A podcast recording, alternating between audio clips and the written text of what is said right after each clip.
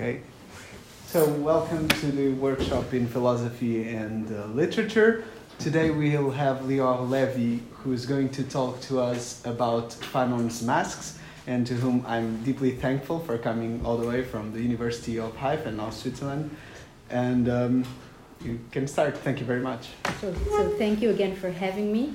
And uh, although the title of my talk is Fanon's Mask, it begins with a detour via statues. So I hope that you will bear with me as we move along from statues to mask. And what I'm presenting is uh, something, a new project that I'm working on that, that uses things such as masks and statues to um, follow Fanon's um, re, revision or the resituation, reorientation of reason of philosophy. Okay, so um, again, it's it's in its uh, nascent stages, so I'm very happy to have your feedback and to think with you about those ideas. So I begin uh, with The Wretched of the Earth, that was published in 1961, where Fanon describes life under colonization and the urgent need born from the persisting abuse that the colonized suffered by the hand of the colonizer to struggle for liberation. The colonial world, he says, is, I quote here, a world divided into compartments, a motionless, Manichaeistic world, a world of statues, the statue of the general who carried out the conquest, the statue of the engineer who built the bridge. Fanon points to statues that commemorate the history of colonization as epitomizing the frozen, hierarchical, and violent nature of the colonial world restaging colonial invasion and the surveillance of the colonized by the do- by dominating position that they have in the public space. The statues typify, literally and metaphorically, the presence of imperial power in the colony. Stat- such statues have a particular presence. And here you have uh, an example from Algiers of a statue that no, no longer stands by the Masque el a statue of the Duc d'Orléans, and uh, as you can see, it is situated here. It's particularly uh, um, dramatic, the way that it wishes to overshadow the mask. So it is situated in open plazas or urban squares at the top of a boulevard or in a park, and it forces the movement of passerbys to be organized around them. Roads lead to the plinth upon which statues are installed. Traffic must circulate the piazza where they stand erect. The statues impose themselves on their onlookers, not only by being situated in central public spaces, but also by their sheer size and their durable materiality. Cast in bronze or carved in marble, they overshadow human bodies who appear next to them small and meek. They thus seek to make colonial power relation concrete, enforcing the superiority of the colonizer and belittling the colonized who beholds them. Reproducing in style and techniques metropole crafts, the statues extend the metropole into the colony, inscribing the colonizers into the space and time of the occupied land, or, better put, affecting its symbolic colonization, following the physical act of conquest. By commemorating the engineer and the general, the statues display them as agents of history.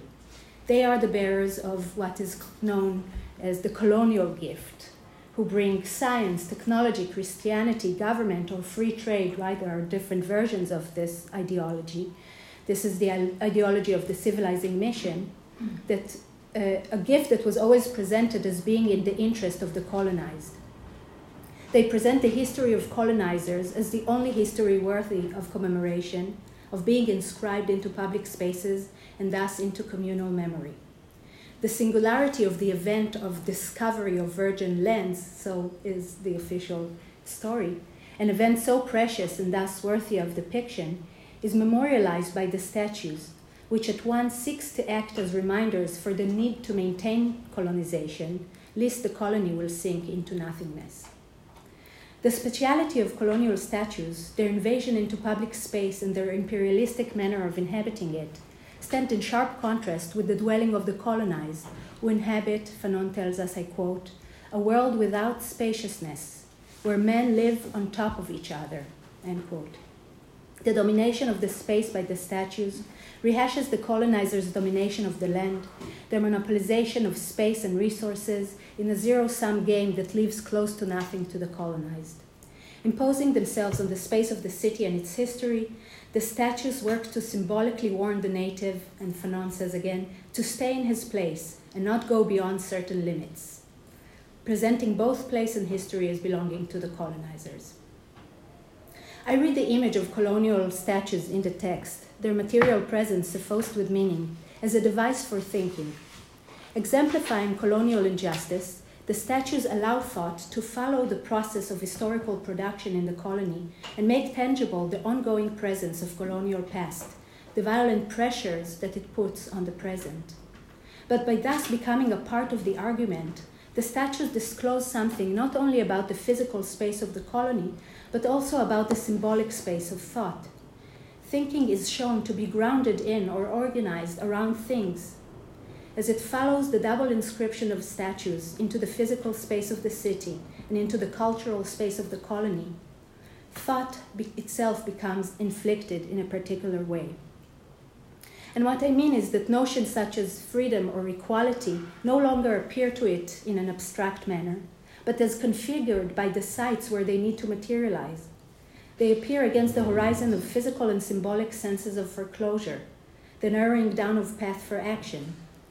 Faced by the image of the statues with a concrete sense of impasse, thought is pushed to invent new, path, new paths for action, to reconfigure space and time so that they will allow freedom to materialize and expand. The deployment of things can be called, following the work of Sara Ahmed, an orientation device. And I'm thinking of her uh, text on uh, queer phenomenology, and the, the notion of orientation is central there. Inasmuch as freedom is both an attribute of philosophical thinking and an object of thought, this device allows us to orient thinking and thus envision freedom anew. Since philosophy's point of departure is often that of a rift with things, since it demands that thinking must be cleared from things in order for freedom to materialize as its proper object, Fanon's inscription of things into the space of thinking is an act of reorientation. We hear from Hegel, for instance, that representational thinking, which makes use of images, figure, or symbols, is a lower form of thinking. Lower, that is, from philosophical thinking, as it is expressed in Hegel's own work, where spirit, as an ideal object, is grasped speculatively without the aid of such mechanisms, right? Without the aid of images or, uh, or uh, symbols as, as religion um, apprehends its objects, okay? According to Hegel, as thinking develops, it's become, it becomes freer, less constrained, constrained by alterity, by things other than itself. It is most free when it makes the entire world its own, when it grasps itself, spirit, an ideal entity, as the foundation of being. Hegel's philosophy provides a suitable starting point for a Fanonian reorient, reorientation, and in fact, you probably know that Fanon himself, Fanon himself uh, performs this kind of reworking of Hegel in uh, Black Skin, White Masks when he rereads the dialectic of master and slave in the context of the French Antilles, where he brings this dialectic into the context of um, slavery in the French Antilles. So it's a, a, reorientation because the historical moment that Hegel identifies with the moment of the expansion of spirit, with its becoming most free, overlaps with actual colonial expansion.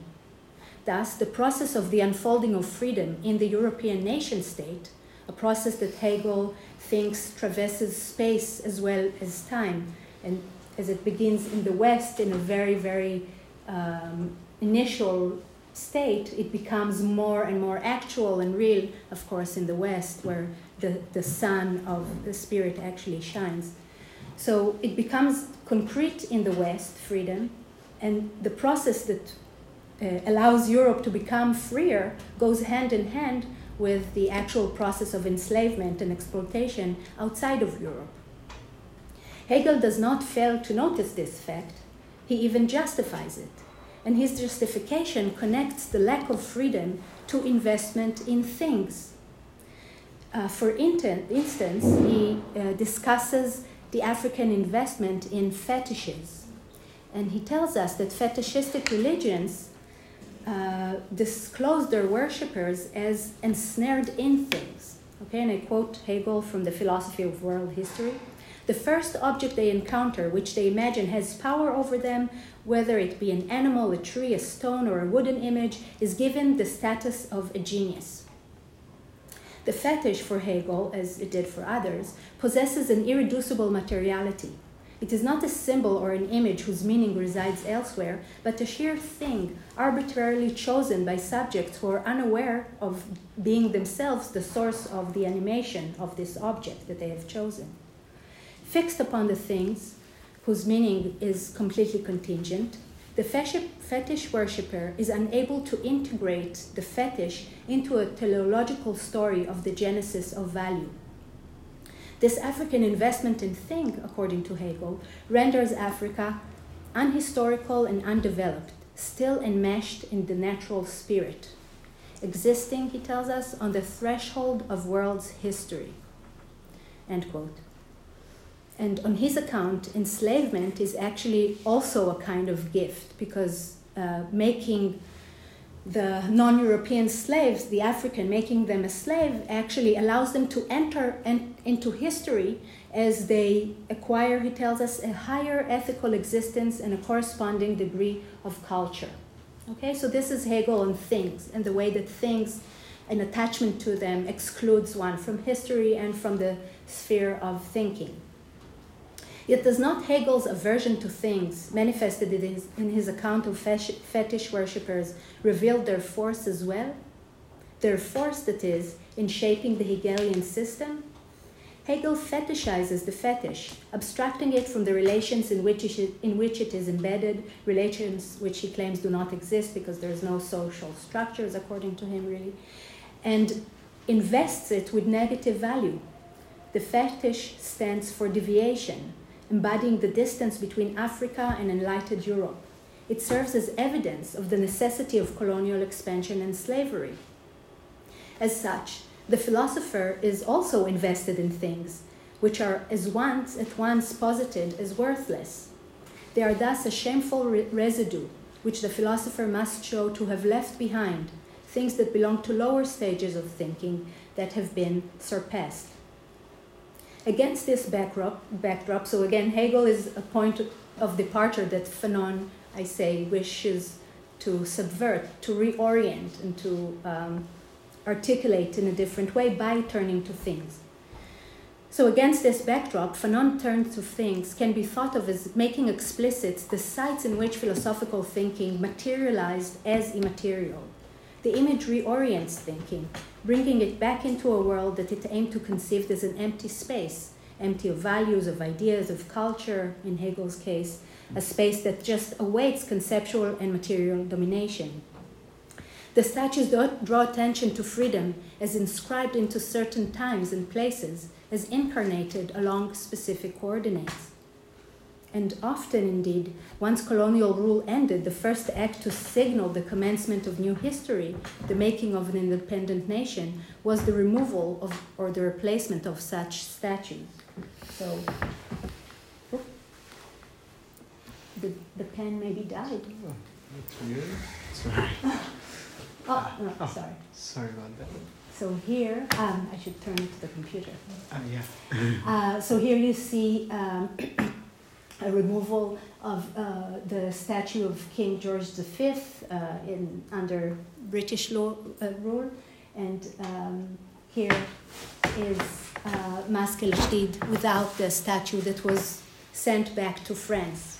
And of course, I think we are all still under the, gra- the grasp of those forceful images of uh, Black Lives Matter demonstrations toppling bridges, uh, toppling uh, statues, right, and, and, and acts of uh, decolonizing the, the, the, the public spaces, um, acts that show, show us that the post colonial is not actually the end of colonialism, that colonialism man- still manifests itself. So now we finally make it to black skin, white mask, which I also uh, think offers an object as a point of departure, perhaps less overtly than Fanon puts the object in our face in The Wretched of the Earth, but nonetheless a central object, and it's an object that allows us to think about subjection and freedom. The object is, of course, the mask, um, and it appears under various configuration in the text. In the title, uh, famously, masks clad skin, and the combination of mask on skin seems to repeat one of the most stubborn oppositions that have haunted modern thought that between nature and culture. And in the title, as elsewhere in the text, the difference between nature and culture is drawn along racial lines. We have white civilization standing in opposition to natural, biological, and nude black existence. And this is the story, of course, that Hegel tells us. Uh, mask, in this title at least, seem to be an instrument for enculturation, allowing what is not white and therefore merely natural to, to join the ranks of civilization.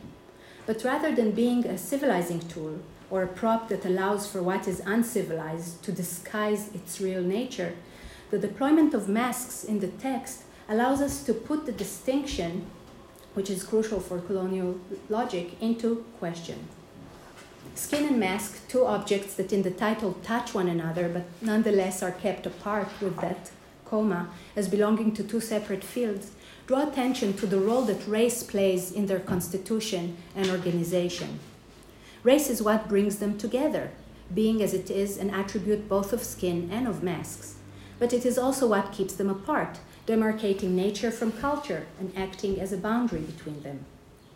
Although it is tempting to read the blackness of the skin as an inner kernel that awaits discovery by an act of unmasking, as Fanon was often read, I think that the removal of the mask reveals that what lies underneath it is also shaped by it, such that it is never natural, that the black skin is also an artifice or a mask of sort. So, what I want to do is uh, suggest that masks are, in Fanon, a technology for the production of race, that they are tools that generate the racial distinction between black and white and then between nature and culture. The historian Michael Adas studied the role that technology played in colonial expansion, domination, and exploitation. He demonstrates that it functions not only as a symbol for European superiority, but also as a tool for the production of racist ideas that shaped colonial policies. In the context of colonialism and the order of coloniality that survived it, masks are instances of such technologies, tools that cast people, the colonized, as things. But tools, as many have also observed, can be put to use in different ways, and novel ways of using them can bring new forms of experiences into being. Writing about colonial technologies such as the railway, philosophers Lewis Gordon recently remarked Part of the arrogance of all empires is that they imagine they could open doors that lead one way. Doors and keys are, however, technologies with possibilities beyond those initially posed. They combined with various pathways and offered context through which imagination and deed could build a different and perhaps a better tomorrow. Bearing this in mind, I want to pursue the idea of masks as technology. Um, I think that it's natural to think of masks in such a way since they are transformative objects that change those who use them. Masks cover faces, but by so doing, they give them a new form. They create a complex unit with the bodies who carry or wear them.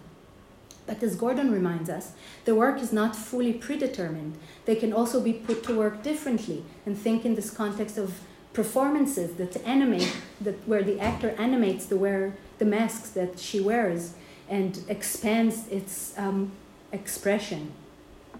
So the relationship between masks and subjects who wear them invite us to consider also the first person perspective, the perspective that Fanon himself develops in his phenomenology of racialization. Yet, in a manner that's also true to Fanon's account, masks enable us to consider how deeply entangled the first person is with the perspective of the observer who solicits or responds to the mask's performance. So I want to examine now the most well-known chapter in uh, Peau Noire Masques Blancs, the lived experience of the black. And um, and um, the chapter that countless analysis uh, of, of um, the way that it constructs racial subjectivity and the discovery of ourself, oneself in the eyes of the other, a discovery of blackness as a form of being. There are countless analyses of this um, text. But my suggestion is again is that mask function in this context as an instrument for the creation and consolidation of racial difference. They aid in making an ever changing, socially produced boundary between races into a fixed natural fact upon which exclusion and discrimination are consequently based. Fanon's account begin, begins with an illocutionary act, with being subjected into blackness by a call. It recalls an act of naming that imprisoned him into a racial identity. Uh, and that's the famous pronouncement, uh, dirty nigger, in French it's nègre, dirty nigger, or simply look, a negro, tiens, un nègre. He describes the process of epidermalization, of becoming all skin, the experience of being reduced to a surface upon which the white other projects their fantasies and fears. My body, he says, was returned to me spread eagled, disjointed, redone, so just a surface. Experiencing bodily alienation, he lived his body as it was given to him by the racializing gaze of the other. He discovered his blackness as an object, and the translation in English is an object woven, I was woven out of a thousand details, anecdotes, and stories. So I think in those two uh, accounts, we already see that black uh, that blackness is presented as a mask of sort, yes, as a surface, as, as, an, as an object that was uh, created. And it's also presented as an identity that is overdetermined, both visually and discursively, one that subjugates those that inhabit it, that locks them into a position that they cannot overcome. They cannot overcome in a world that is racially ordered by such masks. Fanon's account portrays blackness as a woven artifact, a mask of sort that is installed on the body, rendering certain movements possible, limiting and excluding others. It is something given to him, imposed on him from the outside, but something that grows into a second skin. And he tells us beneath the body schema, I had created a historical racial schema. Um, and if you want, we can talk about those terms in the discussion. Racial identity is, is a mark that is born under historical and social conditions. But once it attaches itself to a body, it defines its social, political, and existential possibilities in a binding way. Hence, to think of race as a mask does not entail that it is only skin deep, that it's a cover that can be taken off and leave the subject below it intact. Because the mask actually runs below the surface invading the body that possesses, by virtue of this cover, an essence. And Fanon reminds, reminds us that, that he possesses a certain smell, white teeth, big foot, broad chest, that being black also denotes savagery and illiteracy. And race becomes a dense and undeniable nature in his account. Those are his terms. When Fanon was writing, Actual masks were used as evidence for establishing the reality of race, summoned as object for producing and securing no- knowledge of racial difference. And I have these masks in mind. These masks, then, uh, were used to read race onto faces, and they were objects mapped that mapped onto the idiosyncratic features of the face, universal and essential racial, racial features. What you see here are face casts that from the 19th century onward uh, were used by physical anthropologists that traveled into the colonies and produced casts from mold prepared on faces of non European people. And that uh, was actually a very common practice that started by French anthropologists. And then uh, what you see here is a case of um, uh, molds produced by a Dutch anthropologist that was traveling in the Dutch Indies, what is today Indonesia. Um, the molds were prepared by applying plaster to faces and using a technique that dates back to the second century uh, BC, when wax casts were made of molds prepared on faces of prominent Roman men. And in a in footnote, I want to say that here there is a connection, an interesting connection that I think is also crucial for Fanon between the mask, the persona, which comes from the Greek prosopon, and the person, the entity, the free, the free citizens that enjoy legal rights. And Fanon questions numerous times the connection between the mask and personhood. And anyway, those Roman casts uh, were made out of faces of living people and then installed in the house to demonstrate their social status. Only free people could have masks made of their faces. Okay. Um, but here we have something different, of course. And the casts that were made in the colony were transported to Europe and used there as evidence in the creation of racial typology, aiding anthropologists to compare different ethnic groups as part of racial science that was practiced from the uh, early 19th century onwards. Fanon may have seen such casts at the Musée de l'Homme in Paris, which housed the body cast and the remains of Sarah Baartman, known, known as the Hottentot Venus. Uh, she was a woman from southwestern Africa that was brought to Europe and paraded around London and Paris, in, uh, presented at, at freak shows, and died at a horribly young age of 25 after being horribly treated. And once she died, both her body and the cast of her body were presented and put on display in an anthropological museum where they stood until 1976. Only in 2002 they were returned to uh, South Africa. But, you know, our parents or grandparents could have still seen those things and those uh, cast on display. The molds that anthropologists brought back could serve as evidence because of the undeniable contact that they had with faces. They replicated the face, its individual features, offering a lifelike trace of its appearance. Like other masks transferred to anthropological museums, such as this Fang mask from Gabon, uh, the face cast and the mask were object of colonial fascination and their travel itinerary from colony to metropole is, of course, linked to the colonial exploitation, domination, and acts of appropriation.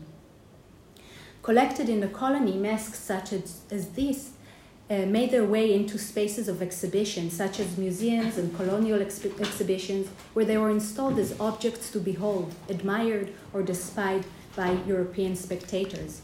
And here you see, uh, for example, the display in the, I think, yeah, Trocadero, which is the museum that uh, predates the Musée de.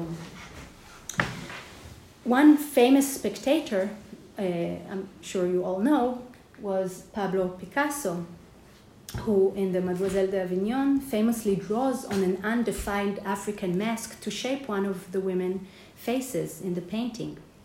And Picasso describes himself becoming entrenched, possessed even, by the spirit of African masks that he saw in the warehouse at the Trocadero.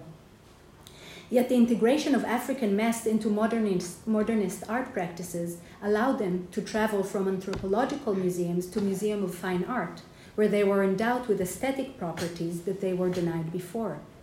Such masks, like the masks that we see from Gabon, were singular, and by being extricated from the original context of production and assimilated into the European psyche, into the space of the museum, they turned into a museum, uh, turned into an object where metropole and colony, tribal and modern, freely conversed. Although the conversation took place mainly in the European psyche, yes, in, in Picasso and not somewhere in Africa. But they have a different status than the facial cast that I returned to that were not unique but replicable. And often several copies were made from the same mold, exchanged and displayed at various places at once. These masks thus have an ambiguous relationship to the faces upon which they are molded. They do not merely resemble the faces as we just saw, but are traces, as it were, of the face, produced by direct contact with it made in the same technique as death masks, which they also recall in appearance, they function as a reminder of what was left behind, something ephemeral and unique as the face that is about to be decomposed with death. But unlike death masks, which aim to replace the singularity of the face, plaster casts are indifferent to the faces that they duplicate. And we see that by the mecha- mechanical reproduction of numerous, numerous casts from the same mold. This reproduction points to the fact that what they are meant to deliver is race, a universal feature inherent in the idiosyncratic face. In the moment of contact, the mask allows the face to function as evidence of belonging to a race. The face becomes something that transmits data. The face is proof of essence, not of singularity. In this vein, when Fanon says that he is overdetermined from the outside, or I quote again, a slave not to the idea people have of me, but of my appearance, he is describing the extraction of universality, the racial identity, from the singular. Being cast, faces transmit something. Faces transmit something. Race is there, race is the inheritance of the face. Yet inheritance is something that can pass on only with death. So right, we can possess our inheritance only once our parents die. And in an analogous fashion, a death mask comes into existence once the face no longer possesses life. These masks also, um, as markers of race, require deadening the faces upon which they were cast. So the mask, I think, both uh, makes and reveals blackness as a form of death um, and it, it is able to transmit race because the faces that uh, served as their foundation were already, in a sense, dead. This deadness is alluded to in Fanon's description of the temporality of racialization, where he tells us racialization is a form of waiting. I go to the cinema and I wait for myself to appear. And I think that this form of waiting is, um, in a way that maybe I'm not able right now to fully articulate, is also connected to deafness, to a legacy that it passed on to us by someone or someone that's already completely inert, determined, locked into itself. So, to conclude, I want to turn back again to the title and to think about what happens there. Uh, we actually have the peau noire and masques blancs, we have the skin in the singular and the masks in the plural. And I think what Fanon tells us through this technology of masks is that while they make blackness and blackness as race hyper visible, right? Uh, that's part of, of the argument and part of the experience that we know that uh, while whiteness is not marked, blackness is always protruding into um, the environment. And think about all those murders in the US where all it takes is to be black to be whatever arrested by the police or murdered on the street right so blackness is a form of hyper visibility that that uh, that does not allow black people to sink into anonymity or invisibility but at the same time it is a social invisibility, a form of uh, what sociologists called social death. The mask forces the body into predetermined patterns. It turns the black subject into what Fanon elsewhere calls, I quote, animal machine man. And this animal machine man is, fo- is something that falls from the supreme rank of man. And here we have the tension again between visibility and invisibility where the black mask is a tool for binding bodies together into an undifferentiated mask, burying each one of them under, again, Fanon's word, the weight of melanin. So, if we think about that, the tension between um, hyper visibility and social invisibility, we can turn to the explicit masks in the title, white masks, that I'm not really dealing with in this talk as a as as a um, counter tool, a counter technology. A white mask, which Fanon calls a cultural instrument, is a prop that once mastered allows one to expand one's range of actions and it allows one to be individuated That's why we have the plurality of white masks leaning against the singularity of the black skin. So the white masks are put on to make subjects socially visible, okay, to, to, to enable them to appear on the uh, social stage. And I'll conclude here and just remark that Fanon is um, critical of those technologies. I think that he is critical. It's visible in the conclusion to the book, where he ends with this famous prayer for what he calls direct communication. And that direct communication is one that is not based on vision at all, it's based on touch. Um, and when we approach each other through tactile and erotic encounters in Fanon's vision, there's no room for whiteness or blackness, and the logic of, of racialization does not operate there. But once again, what I think we have uh, the possibility of noticing here is that he, he shows us that race is never a natural fact, but a, pros, a product of processes of training or remaking of the body. And it is up to us, I think, to envision a different use of such technologies. So I end here and thank you very much. Thank you. uh, we usually move directly into the discussion. Sorry.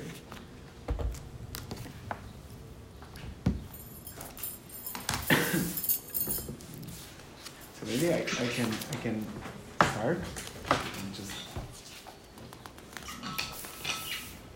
so I was wondering so this contrast between these kind of masks and and uh, the the other example you gave for the mask from from Gabon, Gabon.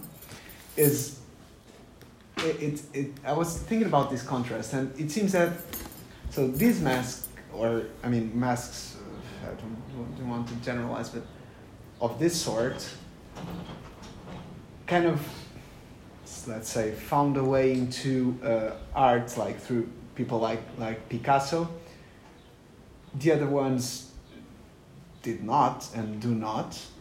And so this contrast seems to be, if I, and, and I, I it seems to me that this is in, in accordance with what you were saying, but I, uh, that's basically my question is whether it is or not.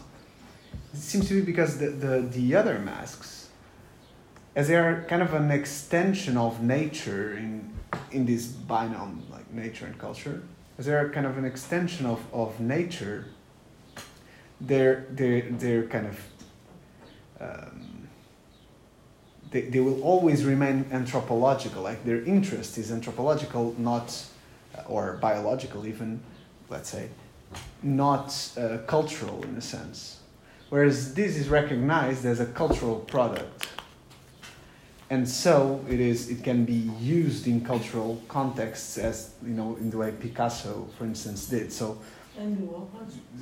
sorry Andy Warhol. Andy Warhol. Yeah, yeah, I mean, I'm using just Picasso as just a, as no, but maybe Andy example. Warhol is uh, it's quite similar, no? What he does to Monroe. Ah, Uh, the yeah, replication of the face, the, the prints. Like the technologies of prints. himself, and then he- like, I mean, these uh, masks, as you said, a- African masks, right? We feel uncomfortable using the designation because it's piling different objects, Right. traditions into one. But they were not always considered uh, marks of culture. That's actually also um, an outcome of some sociological and historical um, progress. At first, I mean, granted, there was in the term fascination always some kind of ambivalence, I think, um, on the side of the Europeans that consumed and, and fetishized these objects towards them. But at first, they were evidence of lack of culture, and they were evidence of, uh, you know, their primitivism before primitivism became something to be valorized. Um, so, uh, the the process by which they shift, uh, switched categories, um, um, is not is not, I think, so uh, straightforward. Um, and besides, there's also, you know, such things we see in many art museums uh, Roman casts of Greek art. It's something that we see in art museums, and they are made using the same techniques. And uh, it's so sure it brings, I think, a lot of interesting questions about contact and authenticity and originality. Um, and um, some of them I, I, wanted to point to by this idea of inherit, inheritance and the ambivalence or ambiguity that those mold express relation to the object upon which they are molded. Um, but but I think it's not that we say, oh, this is just you know some mechanical process, and the other one is actually a cultural process. Um, our, we need to scrutinize those categories and see how one of them ends up being there and the other one is still in just as a reproduction. You know, did I make myself? Yeah, clear? yeah. It's just, uh, it was, but I mean, it seems that the, the other one, like what allowed it to become to become, but it doesn't work because your your example from Greek casts uh, shows that that's not so clear. Yeah, it's not so clear, and art historians write about resemblance by contact because it's it's a, it's a technique, the technique of lost wax, the technique right. of casting it's it's techniques that sculptures use. And in fact here there's immense amount of labor that goes into the production of those um, casts. You need to prepare the face properly uh, you need to uh, coerce the subject uh, either violently or through some kind of sweet talk or gifts or something. Mm-hmm. um, so it's it's also a product of of labor. Right. Professor. Yeah.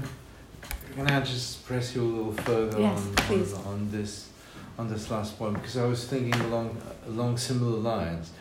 Um, uh, um, perhaps the category mask is just a little too general since it seems to encompass at least two two different kinds, and I'm not sure these kinds work in similar ways or in the same way say, uh, uh, I mean, with plastic casts such as those, um, you can it, it, might make sense to talk about types and tokens. To uh, these these these masks or these casts are uh, a little bit like uh, fingerprints to a mm-hmm. certain extent. I mean, there was a cause, and you can tell.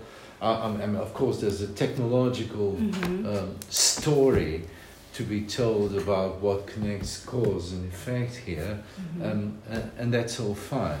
Uh, mind you, uh, these are similar not just to not just to uh, Roman casts of Greek statues, they're also very similar to yet another subgenre of the type token like mask, which is, of course, uh, death masks. Mm-hmm. Uh, there you didn't have to coerce the subject at all, I don't think.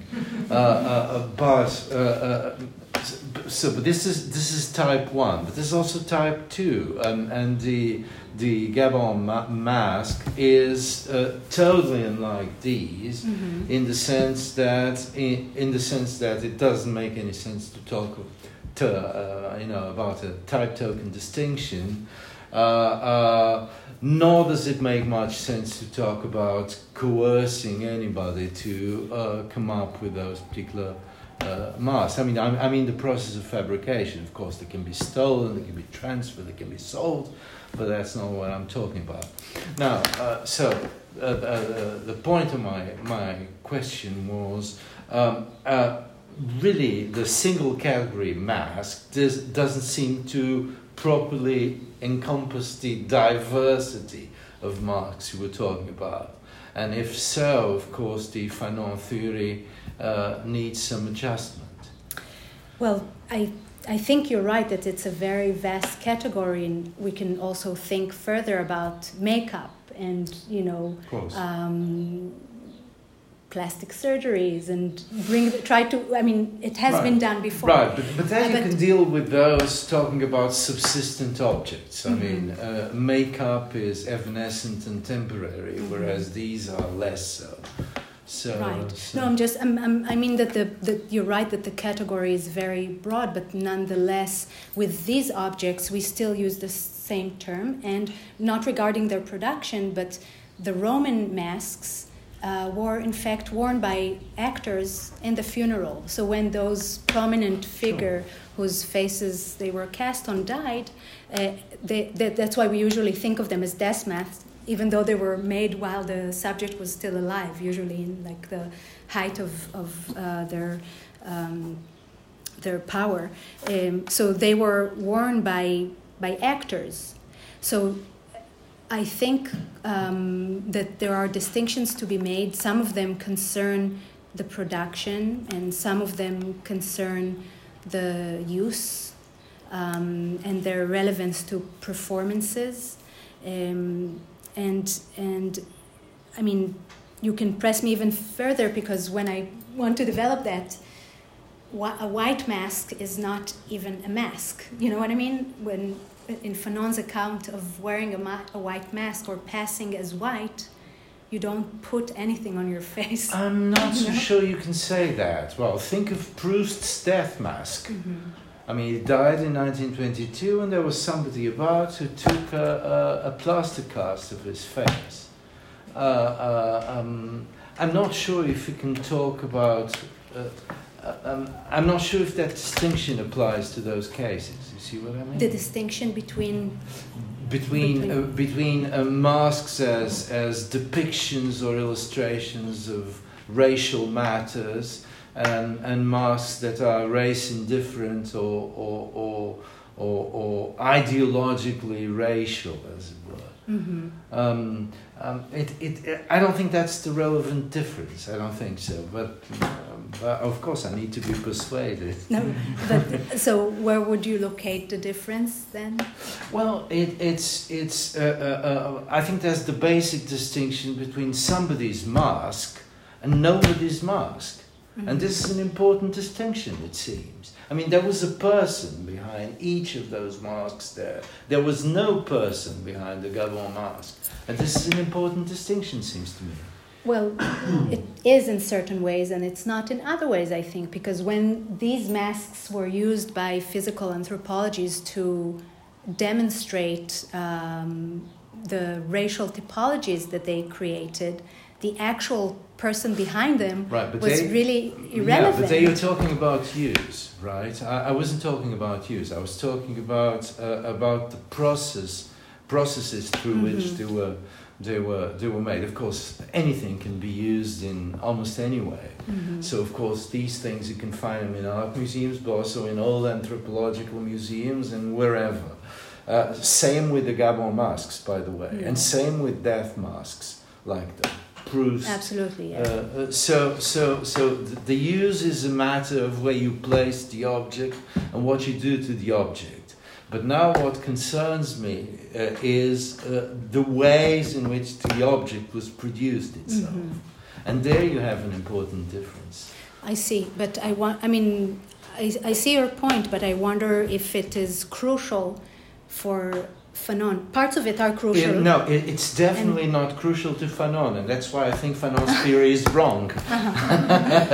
But I think the history, I mean, first of all, when we talk about those masks, the Gabon mask or these Uh-huh. masks, uh, we, we talk about them, uh, and it's not accidental, in the context of display or in the context of the, the spaces of exhibition to which the different contexts that they were allocated into. And, um, and that is um, you know, relevant. I, I think it's very central to the way that uh, anthropologists, in a kind of self reflective critique, talk about Mhm. um, how the object of anthropological discourse was, was created. Mhm. And, and I think for Fanon, definitely um, in the context of black, black skin and white mask, where he talks about um, a very specific geopolitical situation, uh, the contact between metropole and colony is uh, of relevance. So I think the use is is the crucial thing for him. Um, oh, oh, no, no. I, I think you're absolutely. I think you're absolutely right. But I also think that mask for Fanon is just a metaphor. He's talking about something else. What? Well, it's it's uh, uh, um, i i- it's it's the it's the Rousseau-like distinction between natural and non-natural, between more ancient and less ancient, more primitive and less primitive. But to be black then is what? Blackness is Uh, no, not. It's in, in, in Fanon's system. It means more primitive than primitive in the in the in the chronological sense. You mean uh, Prior. Natural, prior. Yes, Uh, I think I, I actually disagree. you know, Uh, of course. I think that um, that he is very explicit about the way that blackness comes into being. That it, it's part of what he calls the sociogeny, the, the, the social world, a world that is that moves not like that on a chrono- chronology of before and after, but I don't know, uh, horizontally across social spaces where power structures are configured differently. Um, I, I really don't think that in Fanon there's blackness, like untainted blackness, that can be restored or can be um, found under. And still, he calls it black skin, white masks. Why not white skin, black masks? Ah, So there seems to be something deliberate about his choice. So he's trying to. well, in the, t- in the title, you're right that there is a skin mask distinction. Absolutely. But I think that this distinction is problematized in the book itself. Well, he'll basically argue that everything is cultural, and so there are no. And, and you're right about I mean- your point about chronology, of course, uh, applies. Uh, but but he seems to hesitate between these two kinds of explanation. Would you say? Uh, no, I, I don't think so. I'm really adamant about reading him um, in that way because, I mean, again, not that he thinks that black and white as colors don't exist, but the question for him is why do we map people according to those axes? Why wouldn't we, you know, differentiate between brown-eyed people and blue-eyed people, or between those who are above 160 and those below 160? Why wouldn't those be the categories along which we we map people? Right, Um, but but that sort of argument would lead him to saying uh, the, the, the, the, the pairs uh, uh, black skin, white mask, the, the order of the two of the two binomia can be can be inverted. It's indifferent. Yes, it could, I think, and that's what I think is liberating in thinking of it. So you would say that the title regresses from the theory. I would say that It's just the wrong title. No, it's not. It's not just the wrong title because part of construction of blackness is to attach it to the skin in a way that we don't So do it can't be purely cultural then. No, no, it can be pure. No, you can't have it both ways. Why not? Either the title is wrong or the, the theory is wrong. Um, no, I, I think that you can think about the title differently. Perhaps I'm not articulating it well. I'll try to do it again. Um, I think that definitely in the um, our philosophical and cultural imagination, we connote whiteness with civilization and with technology and with science and whatever, with art and all of that. Um, but and and in that sense we um, but that all, that kind of association is also rather problematic because at the same time that we say oh look at those amazing cultural advances that we make we want to appropriate them and say it's according to our nature to produce those things right so already there we have a kind of slippage between nature and culture um, but with blackness i think we um, we connote blackness with what Fanon told us and what he uh, writes about in the book with hypersexualization, with uh, athleticism, uh, with laziness, with you know the, the usual stereotypes. And what we do is we um, attach it to the skin in a way that also seeks to make it into a natural fact, just as just as we try to naturalize scientific science is white, we try to naturalize black nat- naturalness as something that's beyond nature. Um, beyond culture, you mean? Beyond, beyond culture, exactly, yeah, beyond culture. So it's, it is crucial that we inscribe blackness as not just the color, but as the race into, into the skin. Uh, we, we say that it's, I don't know, we, we, con- we, we create an association between the phenotype and whatever else we find in that notion of race. That's what the, the physical anthropologists try to, to map onto those physical features. Mm-hmm. So I think it's a, it's a mask, you know, it's, you can, I don't know, those silicone masks that look just like a face. Uh, that's the kind of skin that he thinks of. It's a mask of something that wants, that aims to hide its artificiality. Does it make any sense? Um, you know, like Ocean Eleven movies, when the when the people put on mm-hmm. mask of a face and you you see the face there, but it's actually a mask. So the skin functions in a similar way in Fanon. I think it's an artificial object in the sense that we talk about as a racial identity, but one that's constructed to appear natural on the on the level of natural facts on the skin. Sorry? You want to be the master. Yes. yeah. Shall I? Think. Yeah. Uh, I'm very, I mean, it's, it's uh, found it interesting really, to watch. But, but maybe like just two points. One, so, uh, just to to to catch the other side of the the um, of the dichotomy, the like the Gabunian and other masks, and just uh, other African masks. Uh, just few points about them or few issues. So one, uh, I especially that you were, uh, I mean, uh, like, uh, like the, whole level of discussion of the, like where the agency stands and and how the other gets in into so uh, so one way that the, so one thing about this is that uh, it's actually also interesting, not just that it interested Picasso and others, but also that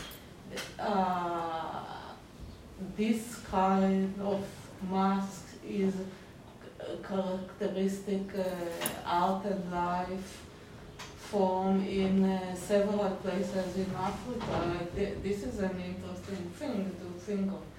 Then second thing, so if you think of the the the unique uh, like the, the, the death masks, even if they are on living faces, clustered on living faces. If you think of how they, uh, as you said, like they are uh, like these unique um, copies become uh, uh, like they bring some kind of essence. it doesn't have to be race. It actually can even be like, like depends on people's ideas, the the individual or whatever. But they bring it together with bringing or showing their death. Then there is a sense that this uh, must work just the other way around. I can actually so, you know, maybe they are not done in a factory, but I, I, I won't be surprised if in some of the cases, maybe in tribes or maybe not in Ubuntu, um, it's at least like I mean, it's not exactly the same, but at least there are types, and uh, I, I can imagine. uh, Maybe I'm wrong, but yes or not. I mean, even if if it's not, even if there are not uh, like almost copies of these things, maybe they are supposed to start as some kind of types, but uh, suppose that they are used by individuals in ceremonies or whatever, then they, uh, I, I don't know, they are not just like, um, so the, they are individualized, used individually, something like this, and then, I- and it's also in, and just if I'm fixing on them, then it's also interesting how something about uh, how so they one that they don't exactly look like. I mean, it's not that they are not copies of specific human beings. They don't exactly look like they try to exactly imitate imitate the way that a would look, but to and two that there is something very uh, round and wavy and moving in them. Uh, so it's not like so it's re- in the in this way it's like inviting this oppositeness of the death in one of the other thing. So uh, this is the one thing. The other thing is um, so I was uh, the first thing I thought when you started to uh, uh, your talk is um, like it, and of course it's connected to what you mentioned later that white is not uh, a mask that I get transparent, etc. But it's still, uh, of course, white either uh, whether in Paris or Lisbon or in uh, Mozambique or uh, Algeria or. Uh, like the colonial or the imperial, of course, they have their own. Uh, so it, it's uh, like what what happens when the and and this cultural, pure cultural, you know, you, you were like insisting on pure uh, Right, cultural, but the pure cultural is a pure cultural or something. You know, it's not like it's not supposed to be like a, a, some idea of a sort of pure convention or something. I think, but anyway. No, no, but I, I was, I wasn't, I wasn't even. You're doing not in that. this No, no, no, no, no, no. Uh, so, uh, but anyway, like, so of course this, both the, the skin and the mask, it, it should construct also the, the white skin, uh, but not black mask, but some kind of mask, which are maybe not the same, and all sort of mask of the white. So uh, I was thinking of things. And then when you are talking about the the the black skin as a mask, and so I, I was thinking so, and, and you put the the agentiality of black people, you put it much more into the white masks, even if, uh, maybe just a tiny bit too much in the sense that you sort of erase the way that, yeah. Uh, I, I was wondering uh, if, I mean, it looked to me interesting to think of the black skin and the white mask, the whole apparatus maybe, as the masks of the whites in, in some way. Like, like you know, like, or, uh, like the, uh, like the black film, the black screen of, uh, of uh, cinema, and actually I was thinking of things of Ella Shohat in this Uh-huh. but like in like so may so what are is is is the black so the whiteness it's transparent but is the black skin around if is it somehow the the um, like to think of it as a, a, a as either a tool or so, something that's half a tool, half a personal agenda, half imposed also on the white people. That is like the, like it's like in in both imposing and interacting on the others. Is this is this like for maybe for for us, whatever, for the white, the, it's not uh, don't be a death mask, but this is like uh, the the mask on someone else's face is the is in a way your living mask, like the Gabonian one, like you are dancing with the face of a god or an animal in your hand and not in all. Yeah, I mean, um, regarding the first comment, um, I think, well, this one is definitely not working in some kind of mimetic framework, but there are many other masks. Some do have resemblance. Um, they resemble animals. They resemble faces. Um, so this this particular mask is um, not. Well, I actually am not an expert in African art, so I, I can't tell what the artist aimed or um, or whatever. But I brought it just to point to. Um, yeah, yeah. I think uh, it's said in that museum probably. um, um, I think that um, for me, uh, because my point of intervention is already. Uh, with Fanon into a world where uh, colonial relations have been established, where contact between uh, places and people is already a fact. Um, I do think more of their use and their movement rather than their production.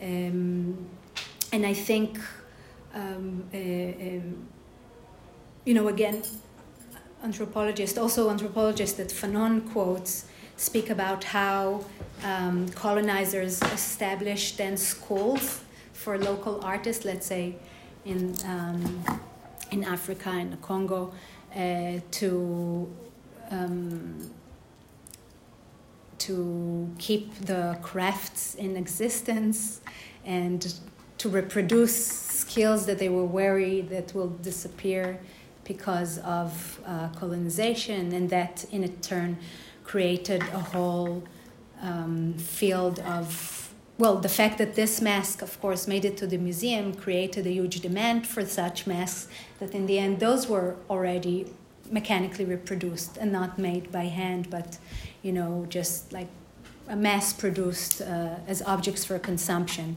So I was bringing this mask because actually something that I thought about that didn't make it into the talk was the relationship between masks that come from you know the colony into the metropole and another product that makes its way in the same movement sugar.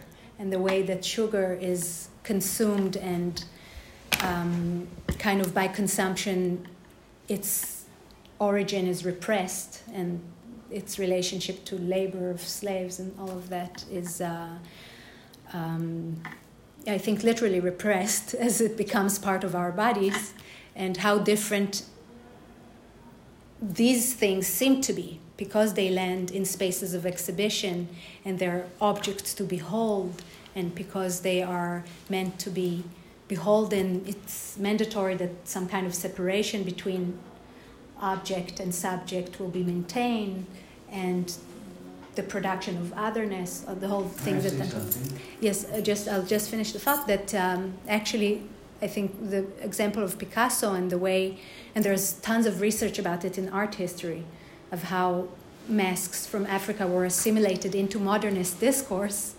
I think that in the end, maybe the difference is not that, or it's more complicated than I thought. That's why I left it out. But yes, please. I don't know. I'm, I'm just trying to stand something that I'm not sure if I if I am standing anything. Uh, just that. Uh,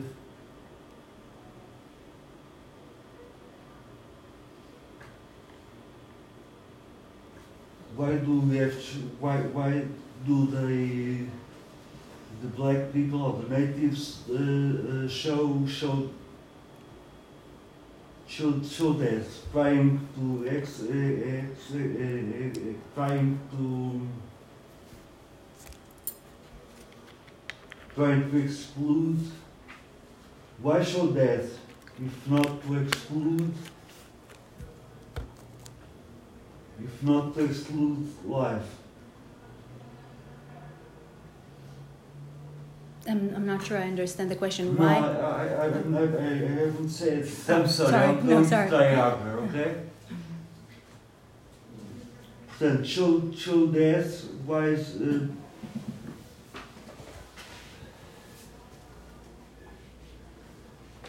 what can, what, what, what, what, what rest, no, I will stop.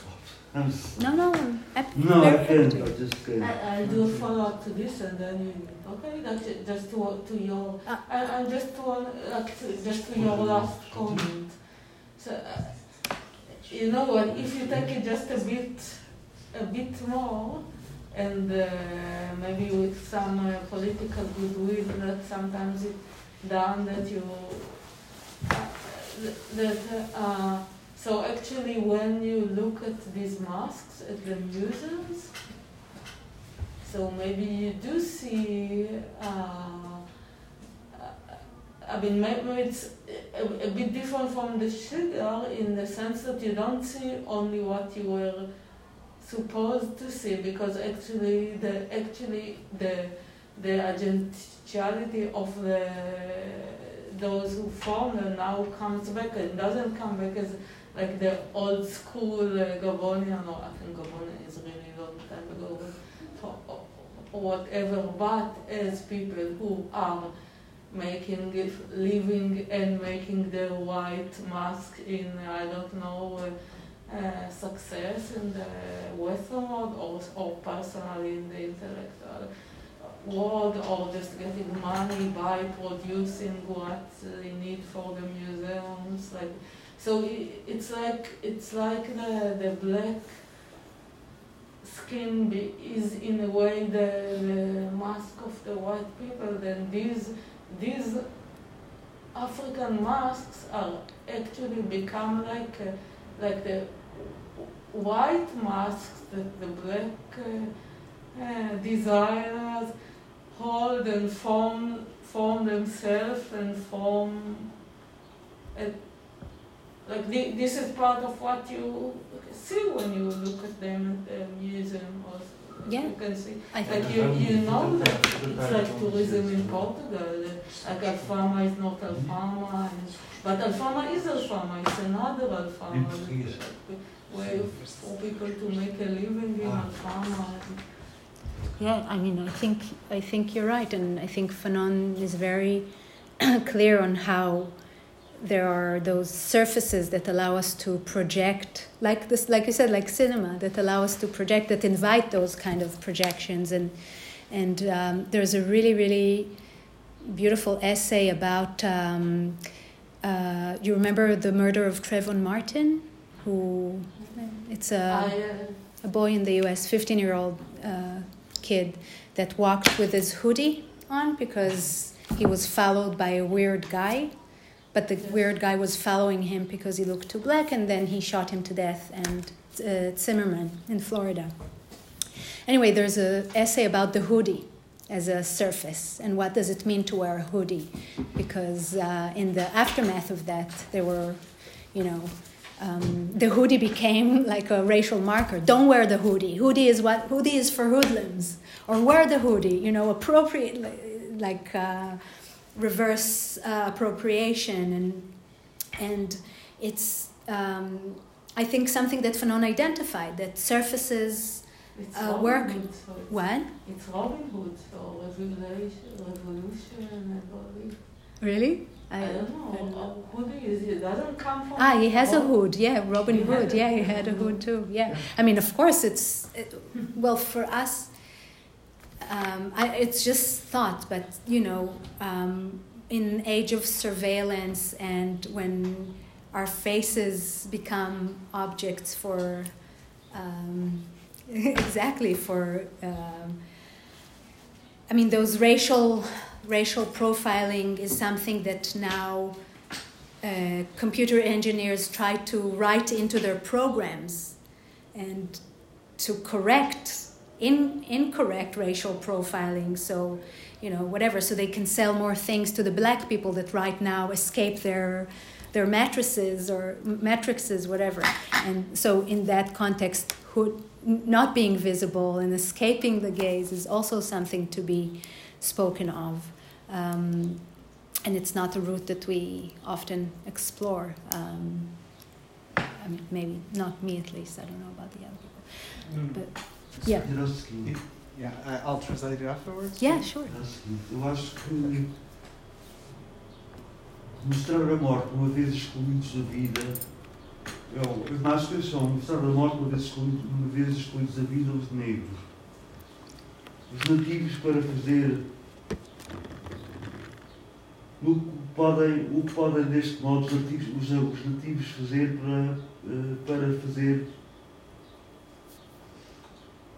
para fazer sem, sem as máscaras. As máscaras como a última paragem do humano, enquanto globalidade, os negros que, que os negros são um problema de, dos brancos, como se estes os, os tivessem criado.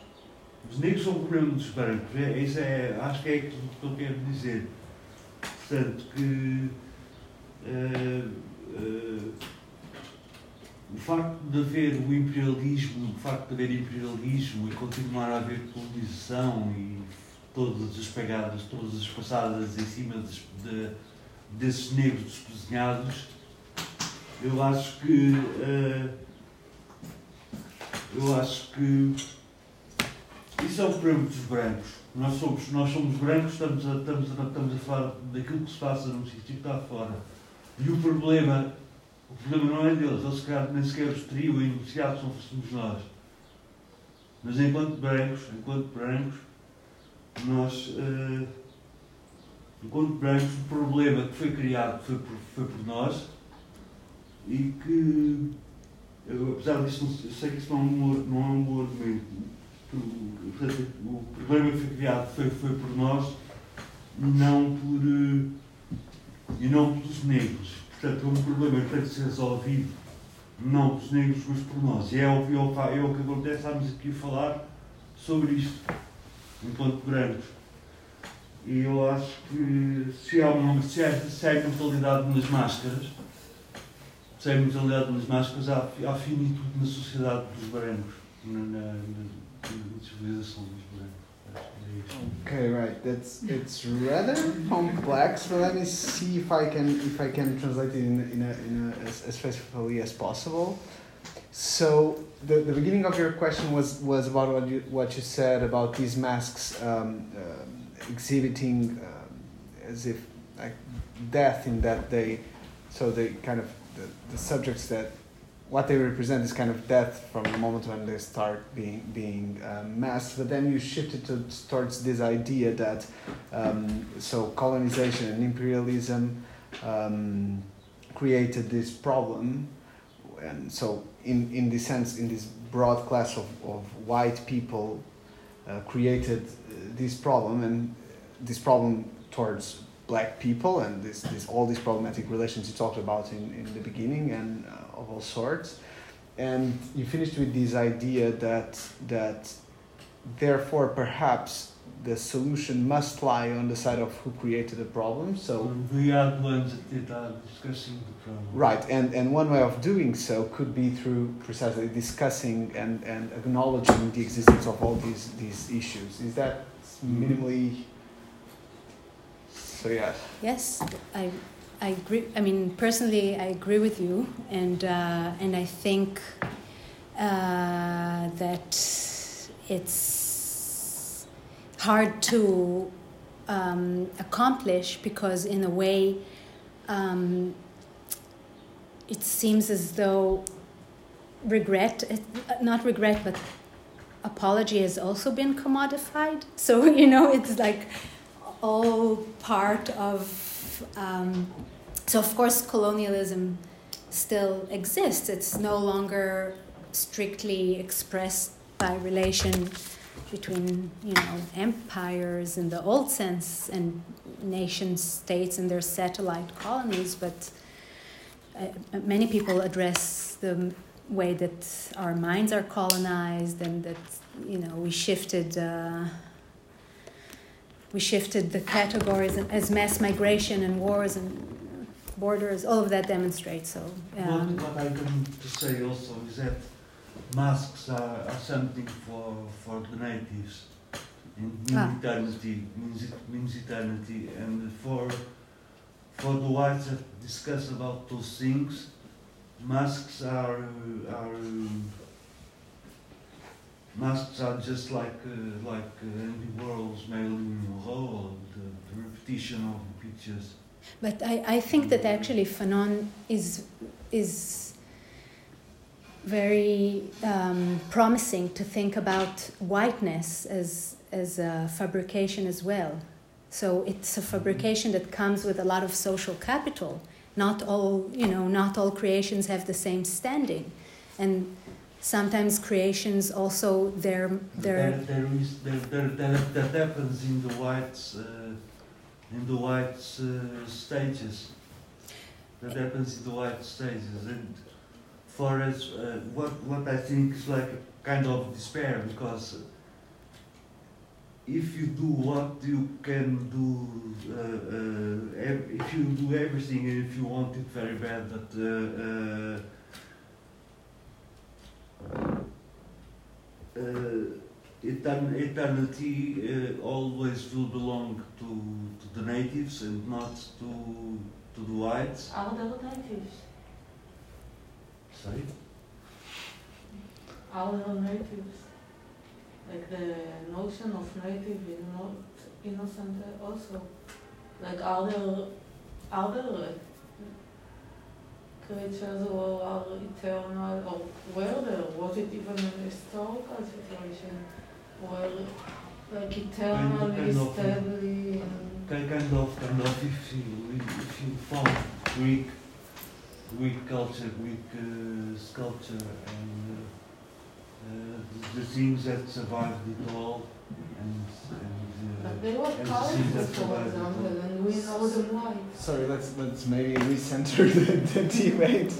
The No, I'm, I'm. I'm learning too, and I'm interested in hearing, of course, what you have to say. But I think um, that Fan- Fanon, once he discusses in the same chapter where he talks about the experience of being hailed, uh, negre, and the experience of being racialized, he turns to negritude, which was a kind of affirmation of um, of the in one of its variation of exactly those aspects of blackness that white people condemned. Uh, so um, he mentions uh, uh, Leopold Senghor and the fact that, and his construction of the black soul and its relation to emotion and its relation to nature. And Fanon thinks that it's um, essentializing that it's as as essentializing as you know whatever image whites fabricate for black people and also that it kind of mytholog- mythologicizes i don't know mythologizes mythologizes um, a past that um, that is unreachable in a way because again colonization um, and that's I think the other part of your question that I didn't respond to the the the risk of portraying the colonized as only victims and as passive as those that must you know accept those masks that are thro- thrown in their faces and have no choice and um, It's emotional, right?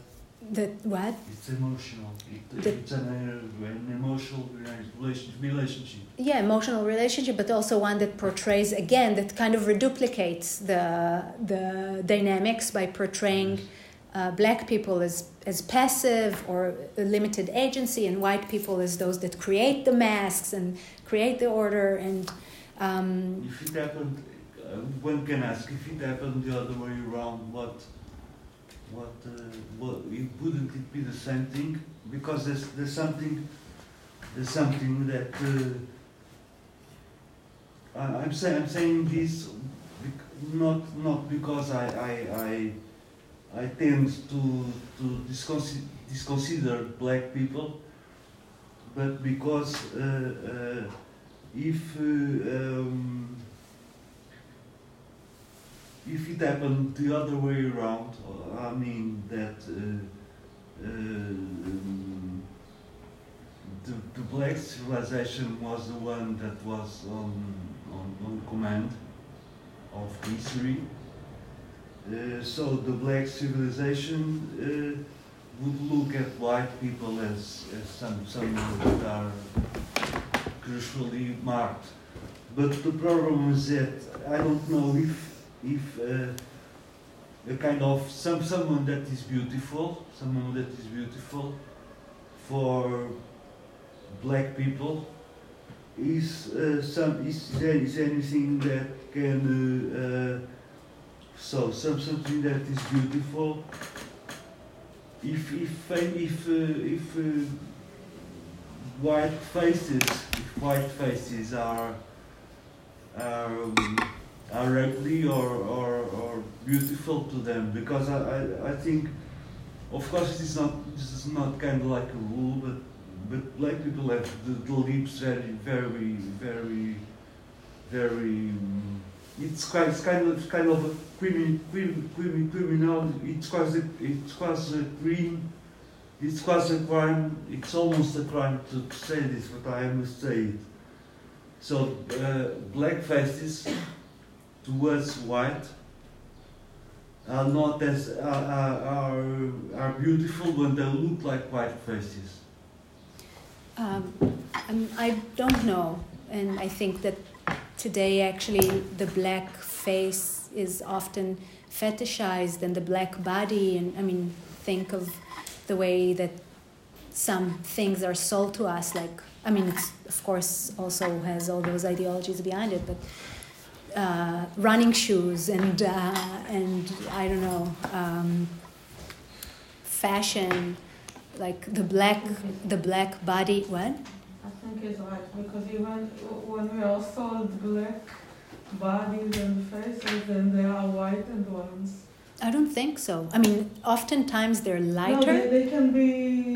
the skin is lighter. It's no, not. the skin doesn't have to be lighter like Ah. Michael Jackson, but the It's not the faces. skin that is they are wrong. more The like skin, the skin is proper to, to European revert hands. things. Uh, perhaps I don't. You know, I, I don't know because I, I really I think that There is something. there's that's something that someone like our anthropologists who work with uh, measuring skulls and doing statistics of physiognomy can it seems tell old, us. It seems odd and, and, and strange and old, but it's not exactly what I mean. I'm not you. Uh, uh, you are. You are. Uh, no, not. Uh, so what what I mean is that if you, uh, I wish I was. I was I'm going to, to think when I go home. If uh, uh, if uh, so the if blacks if blacks had been in charge of if they were the colonizers or or it means if they had the technology and uh, and made or or, so, or if are things that are for blacks and things that are for whites and uh, they could never do this, the same thing all, uh, as, as, as, as, as well as, uh, as the whites. And uh, yes, I think it's. I'm trying. I'm trying. I, to, I, I'm trying it, you're saying it as a defense. You're saying that the, that there is something in whiteness that allows for this violent to erupt that this No, I'm not- doesn't I'm not exist in saying blackness. I'm, I'm, I'm saying, I'm saying something familiar to that, but not exactly that. hmm I'm saying that uh, uh, I'm saying that uh, uh, masks masks can be like uh, some something that died. Uh, masks can can be like masks can be like something that died. Uh, something that is not very beautiful and. Uh, so these masks,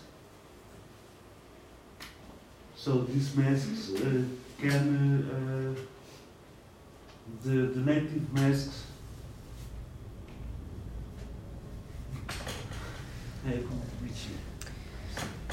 Um, I, I do have another question, but perhaps there's no. Because you were saying something. It's related to something you were saying, like in answering to to Healy's second point precisely, because precisely this idea of okay, so it's it's it seems to be also problematic to just display like the process as like completely passive on one side, and Mhm. and that seems to me to be related to to these what seems to be somewhat paradoxical in some of the approaches that try to decolonize or or, or, or have a, a different outlook on, on these kind of relations Mm-hmm. is that they tend to be mostly done on the side of the colonizer, if you, if you know what I mean. So, in that, there, there seems to be something paradoxical in the idea that, at least I seem to find it so, and maybe, maybe you can say something about that.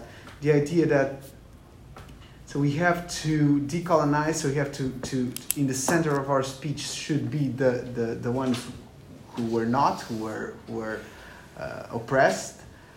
But in doing so, we are telling them, oh, you now you have the.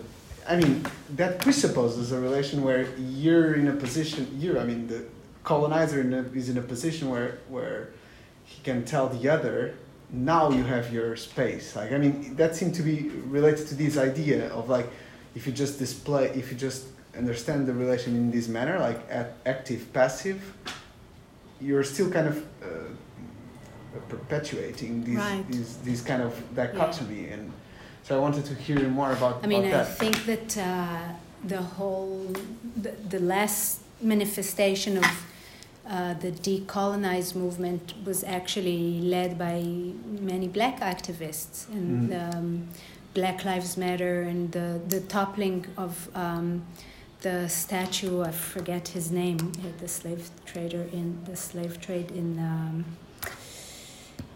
not Liverpool, uh, Bristol, exactly Bristol. Remember, and the plinth, and that they put, they threw it into the water, and then they put this other cast of one of the women activists Mhm. uh, as opposed to that, and um, and that I think just the way that often this act was. Uh, discussed, it also exposes the biases that we have because you know you could hear something like, uh, "Ah, this is." Uh, know, sabotage. There's no respect for. I mean, I'm not saying there is something for that statue to stand there if it remind if it reminds us of wrongdoing. There, there's something about that you can't reverse time, and not having the statue there is not erasing the fact. But but the fact is that statues have always been shipped away and toppled down and and and you know graffitied and uh, their head were thrown and reused and transferred and when it was done by Greek victors, for example, it was okay. But when it's done by black activists, then we chastise them for their lack of whatever.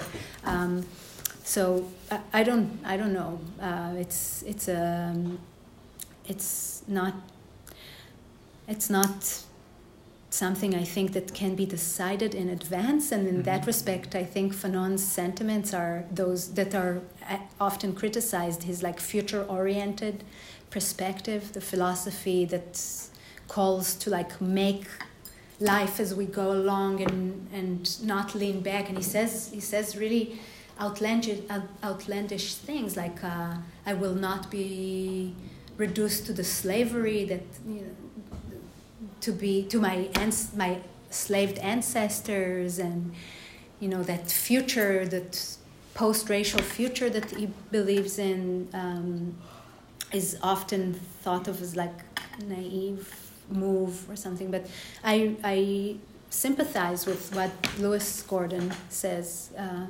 by the way often he he also addresses something in similar to the way that Bell Hooks talks about different spheres of um, of black existence. That blackness, that blackness for blacks among blacks, like in, in the home or in, it's experienced differently than it is among whites. That's something that Fanon also writes about.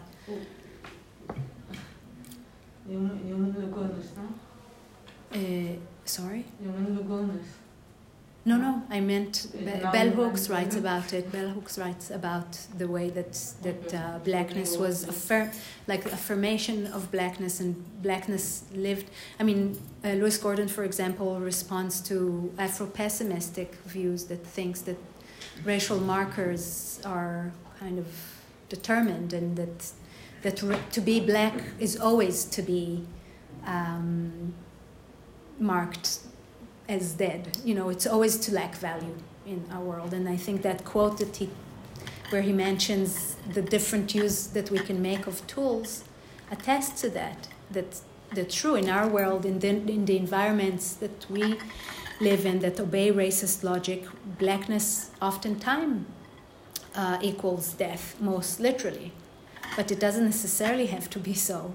And blacks can and do, you know, invent their own modes of inhabiting blackness and affirming blackness, or that is a story that they can tell better than me for sure. So, Yeah, I guess also, like, for example, in the U.S., like, in American universities is also very different from like probably European universities in this regard. Like, who's doing who's uh, doing who's ha- who has the speech, you know? Right, the labor divisions. Um, I mean, where I come from, it's not different. Mm. I don't know how it is here, but Israel, of course, is imbricated in a different colonial project, and you know, it's it's we see it everywhere. Those kind of uneven um, balances of power, and I think there is something strong in affirming agency, and perhaps I've um,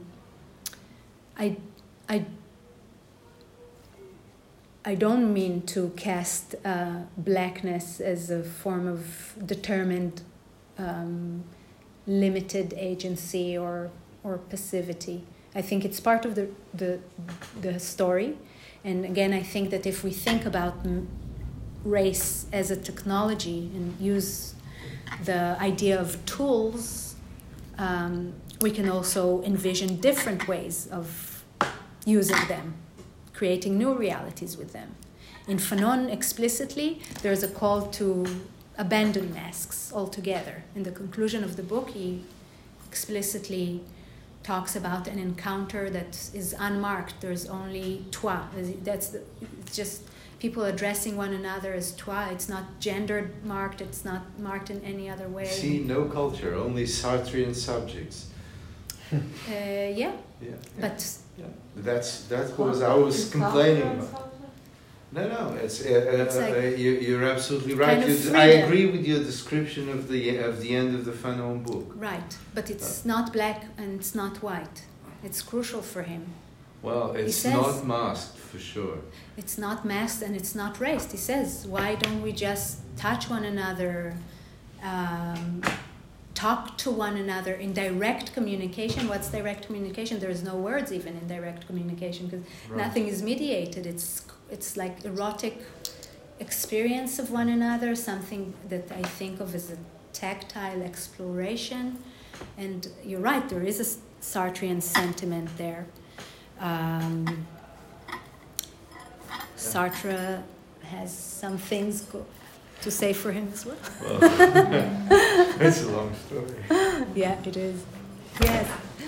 Um, I was thinking about uh, the different ways that we accept or don't accept the things that uh, someone imposed to us. And thinking about the mask as a, a metaphor of uh, the, uh, the imposed things uh, which the, the, the European cultures uh, has done to uh, African cultures one of those masks is religion. And probably the most accepted one. Um, and I was wondering why. Why uh, re- religion was has has no or has or has less um, uh, um, rejection uh, uh, uh, in the in the African cultures than the other masks of European culture? Mm-hmm. Um, it's a very good question, one that I'm not sure that I'm qualified to answer, but um, I'll, I'll, try, and it's totally speculative. So, you know, that oftentimes um, uh, missionaries were involved in some way or, or another in call for abolition of slavery and in like more human colonization. Um, so that could be one thing. But the second thing is, I think that there's actually a lot of research about how um, religion was uh, appropriated. It was it's no, but to made into something new. You know what I mean? It's not. It wasn't. It wasn't. Exactly. Exactly. Métissage. Exactly. It was. It created. It created something new. So um, why does that happen with religion and not with the other all the other things? That's a good question. I mean, in some, for, for Fanon, it happens with other things. He describes life in Martinique and he talks about the educational system eh, that was French and how uh, black children in Martinique write about their holiday experience. I ran in the green fields of, you know, whatever, uh, Bourgogne or so, you know, they it was different also with different empires. France has a very strong assimilative uh, sentiment. It wanted to make the colonized French to a degree. Uh, there's also interesting work on, on that, like what qualifies a good, uh, let's say, a good Algerian stud- student who studies in the in the French system. So, good for an Algerian is not to be as good as French. Um, so there's there's uh, demand to assimilate, but to a degree, I think something very similar to what uh, Homi Bhabha describes in um, in uh, Mimicry and Men. It's an essay, an interesting essay where he talks about the, the English and the Indian in India and the, the drive to assimilate, where where to be exactly the same but not quite and when he writes about Fanon, he ch- changes it sometimes and he says exactly the same but not white. So there is like an impulse to assimilate but to remain different at the same time. But yeah, with religion, I, I don't know. Perhaps we can thank Lior. Thank you very much. Thank you. Thank you.